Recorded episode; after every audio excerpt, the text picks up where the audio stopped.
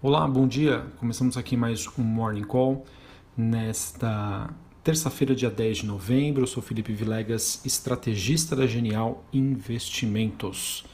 Uh, bom, nesta manhã a gente tem um dia um pouco mais morno em relação a um forte movimento de alta que a gente observou ontem nas bolsas. Enfim, vou falar um pouquinho de hoje e depois a gente volta para contextualizar o que aconteceu no, nos últimos dias. Hoje nós temos é, o S&P futuro que estava em alta e passa para campo negativo, enquanto as bolsas europeias ainda se mantêm em campo positivo, porém com um ritmo muito menor. É, digamos que o pano de fundo fica por conta da avaliação das perspectivas dos investidores em relação ao noticiário da vacina que surgiu ontem e também a concretização aí, por enquanto, né, até o momento da vitória de Joe Biden nos Estados Unidos como presidente. Uh, na Europa, nós temos ainda o destaque positivo para as ações do setor de turismo e do setor de energia, porém, essas altas aí são mais moderadas. É, futuros do S&P e a Nasdaq têm um dia negativo, digamos aí que é, sugerindo que as bolsas em Nova York podem acabar não tendo mais um dia de alta é, quando o mercado, que ontem né, acabou se animando bastante com a notícia da vacina que está sendo desenvolvida pela Pfizer e pela BioNTech, ela que, digamos que teve uma eficácia de 90%. O índice dólar teve uma leve baixa, enquanto as moedas pares do real mostram um desempenho misto. O petróleo sobe, ele que se aproxima dos 41 dólares o barril, e os metais, industriais sustentam também o um movimento positivo. Tá? Então, a princípio, uh, teremos um dia uh, positivo para Petrobras, Vale e Siderúrgicas, com esses movimentos positivos das commodities. Bom, então falando de ontem, né, como já trouxe aqui para vocês, a gente teve a notícia né, da, da vacina desenvolvida pela Pfizer, que apresentou uma, uma eficácia bastante significativa. Uh, claro que isso ainda é um estudo que está em andamento, mas isso foi o suficiente né, para para que a gente ontem observasse uma forte movimentação de alta e principalmente né, a gente acabou observando aí um, um, tema que foi abordado anteriormente, mas que agora ganhou bastante peso, que fica por conta da rotação setorial.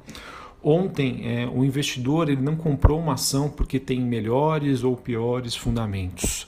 Né? O investidor simplesmente ele se desfez parcialmente ou até mesmo totalmente de posições vencedoras em 2020 para comprar ativos que ficaram para trás ainda do ano, ativos que foram fortemente impactados pela pandemia, como o setor aéreo, turismo, é, varejistas né, de roupas, entre outros setores, né, também de shoppings, queria destacar aqui. É, então foi bastante interessante porque muitos né, me indagaram: ah, por que, que essa ação está caindo? E não existia motivo, não teve motivo. O motivo foi simplesmente o um investidor virando a página né, sobre as teses de investimento que ele vai olhar para frente agora, é, em que nós temos um cenário de maior, digamos, né, previsibilidade, com uma vacina batendo na porta e também com a eleição que, a princípio, né, é, sinaliza a vitória de Joe Biden e, por enquanto, sem uma expectativa ainda de uma judicialização deste processo. Tá bom? É, sobre a vacina, então, a gente teve a divulgação dos resultados da terceira fase. É, que mostraram aí ser bastante promissoras para o combate da pandemia. É, então, até o momento, a gente tem essa sinalização tá, de que a, a vacina seria bastante eficaz. E um resultado final ainda esperado até o final deste mês. Porém, tá, o que a gente tem que monitorar e que talvez é, está entrando no radar hoje do investidor é que ainda existem vários obstáculos para serem superados, tá? como as questões de produção em massa, o armazenamento, o transporte, Tá? De acordo com algumas fontes aqui da Bloomberg, é, as vacinas precisariam ser mantidas em, te em temperaturas extremamente baixas para sua conservação. Tá? E também sempre há questionamentos né, em relação aos, resultados divulgados até aqui, devido ao baixo número de amostras, para que esse teste seja estatisticamente e cientificamente é, comprovados né, e significantes.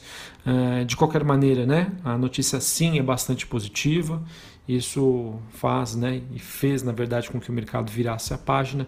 E agora, aos poucos, eu acredito que a gente deva uh, observar né, é, essa migração setorial.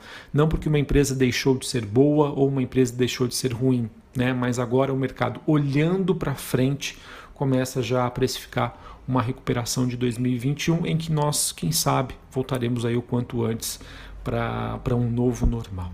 Tá bom? É, então ficou bastante claro né, que os setores mais afetados pela pandemia, pelas quarentenas, é, acabaram brilhando ontem é, em detrimento aí de setores de crescimento, né, como o caso aí de empresas ligadas à tecnologia, acabaram abrindo espaço para uma realização de lucros. Tá? Uh, bom, então, caso a gente tenha essa confirmação em relação às perspectivas né, da vacina, é, é esperado, aí, sem sombra de dúvida, que o mercado tenha uma, uma melhora aí significativa, tá? principalmente olhando aí para a velha economia, que a gente sabe que, uh, principalmente nas bolsas na Europa e aqui no Brasil, essas ações têm um peso significativo. Tá? É, no curto prazo, a gente tem que monitorar o fluxo de notícias, né? a gente sabe que é, olhando para frente, nós temos vacina, mas hoje a gente ainda tem uma situação um pouquinho mais preocupante em relação a, aos níveis de contaminação na Europa e nos Estados Unidos. Inclusive, o Federal Reserve, o Fed, o Banco Central Americano, avisou que os preços ativos nos principais mercados poderiam sofrer é, em relação ao impacto econômico sobre uma piora aí da pandemia nos próximos meses. Vamos ver se isso acaba sendo amenizado. É, por essa expectativa da vacina, que a princípio, né, o que foi mostrado ontem, essa reação do mercado ontem, mostra muito isso, né, que o mercado olhou para cima né, do que nós estamos passando agora em termos de pandemia global, para ficar se apegar mais à questão aí das vacinas. Bom, o Brasil então segue passageiro de toda essa situação e, como de sempre, né, a gente também aí tem os nossos próprios problemas, né? Vamos monitorar uma nova onda de pandemia, se ela vai acontecer aqui ou não no Brasil, Particularmente acredito que isso não deva acontecer, mas a gente nunca pode é, menosprezar o efeito deste vírus, tá? levando em consideração que há, há, uma flexibilização maior aqui no país, então ficamos mais sujeitos aí a, a ter é, esse movimento. Mas eu espero que isso não aconteça. E vamos, claro, né? Aguardar com ansiosidade né, as eleições municipais para que depois delas a gente tenha um andamento aí na agenda fiscal que deve ser endereçada o quanto antes. Lembrando que uma, uma ausência né, do, do recesso parlamentar no final do ano seria extremamente positivo para os mercados. Tá? Vamos aguardar. Por enquanto, eu acredito que isso não esteja nos preços tá? e se que realmente for confirmada, é, pode ajudar bastante no desempenho dos ativos brasileiros agora no final do ano. Ontem a gente teve a suspensão dos estudos da vacina chinesa aqui no Brasil, é, mas eu acredito que isso pode ser em partes compensado aí pelos, estu pelos estudos e pelas notícias positivas em relação às vacinas da Pfizer e da Eli Lilly. Bom, uh, que mais? Sobre a agenda de hoje, né, em relação a, aos dados macroeconômicos. Daqui a pouquinho, 8 horas da manhã, dados da inflação IGPM, a primeira prévia referente ao mês de novembro. Vamos acompanhar, o mercado tem acompanhado de perto é, essa questão da inflação brasileira. Hoje, após o fechamento do mercado, Carrefour, BR Distribuidora, Braskem, Banrisul, Movida e Santos Brasil. Essas empresas divulgam seus números referentes ao terceiro trimestre deste ano. A gente também tem a definição do preço do IPO da Alphaville é, de acordo com o novo calendário de oferta da companhia. Bom, vamos falar aqui sobre os resultados corporativos. A princípio, tá, que eu tenho de opinião aqui de que realmente foi um resultado fora da curva, foi um resultado bastante positivo, foi o de Magazine Luiza, tá? Magazine Luiza que ontem sofreu, né, por conta dessa rotação setorial. Pela teoria, né, uma empresa de e-commerce venderia menos com, com as pessoas tendo mobilidade social, né? podendo aí sair de casa tranquilamente e sem medo. Então essa rotação setorial impactou, mas a companhia divulgou aqui um super resultado, tá? com um lucro líquido de 216 milhões, bem acima das expectativas, uh, receitas crescendo 71% na comparação ano a ano, EBITDA crescendo quase 10%, uh, que mais? Volume de vendas né, crescendo 18%, o e-commerce crescendo 150%. Uh, na comparação entre, acho que se eu não me engano foi entre trimestres, tá? Não, não, não tem aqui essa informação, tá? Se foi entre trimestres na comparação no ano, mas foi um crescimento super significativo. É muito importante a gente acompanhar o movimento hoje de Magazine Luiza, não somente na abertura, mas como ela vai se comportar nos próximos dias, levando em consideração que muito já está nos preços dos ativos, tá? no preço do ativo. E ontem, né, vamos ver porque é, ficou bastante evidente essa questão da rotação setorial. Então acho que vai ser importante, na minha opinião, o Magazine Luiza continua sendo uma das melhores empresas para você ser sócio na bolsa. A companhia não, ela não, ela ela, ela vive né, batendo, digamos, recordes. Tá? É impressionante. A, ela tem o dom de superar as expectativas do mercado. Agora, o que nós precisamos saber é o quanto disso já estava nos preços. E olhando para frente, tá? o mercado realmente vai se apegar a essa questão da rotação setorial ou não? É, Magazine Luiza é um caso à parte e que deve ser respeitado. Bom, além da Magazine Luiza, tivemos o resultado de São Martinho, tá? Receitas crescendo 20% na comparação no ano, EBITDA, potencial de geração de caixa também crescendo 23%. Enfim, na minha opinião, também bons números, tá? Que mostram crescimentos na comparação ano a ano. Então acredito que possa ter um, uma, uma reação positiva hoje na bolsa, tá? Não tenho expectativas e não sei do que, que o mercado estava esperando, tá? É preciso é, ter essa ponderação. Uh, BR Foods, tá? BR Foods divulgou uma queda do seu EBITDA, queda de 18%, lucro líquido caindo 51% na comparação no ano. A princípio me pareceu, uh, digamos aqui, um resultado fraco, tá?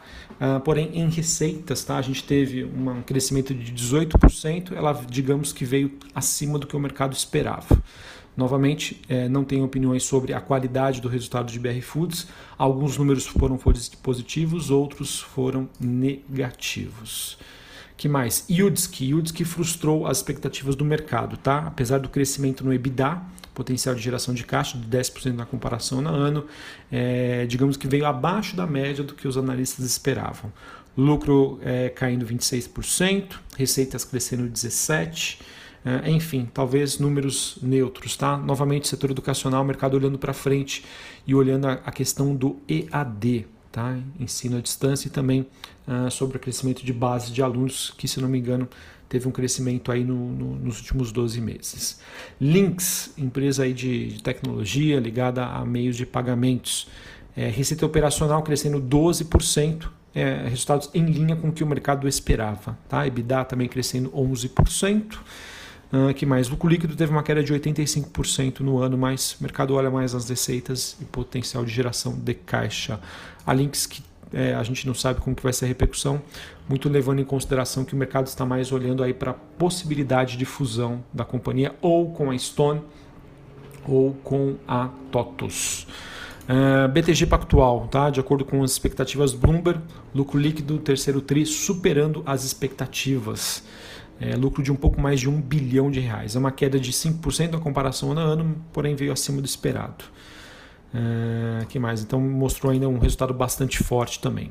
Embraer, prejuízo líquido ajustado de 148 milhões de dólares, muito maior do que o mercado esperava. Tá? O mercado que esperava uh, um prejuízo de 55 milhões de dólares. Então mostrando que uh, o cenário é, para as empresas do setor de aviação ainda continua bastante complexo, porém é a questão da rotação setorial.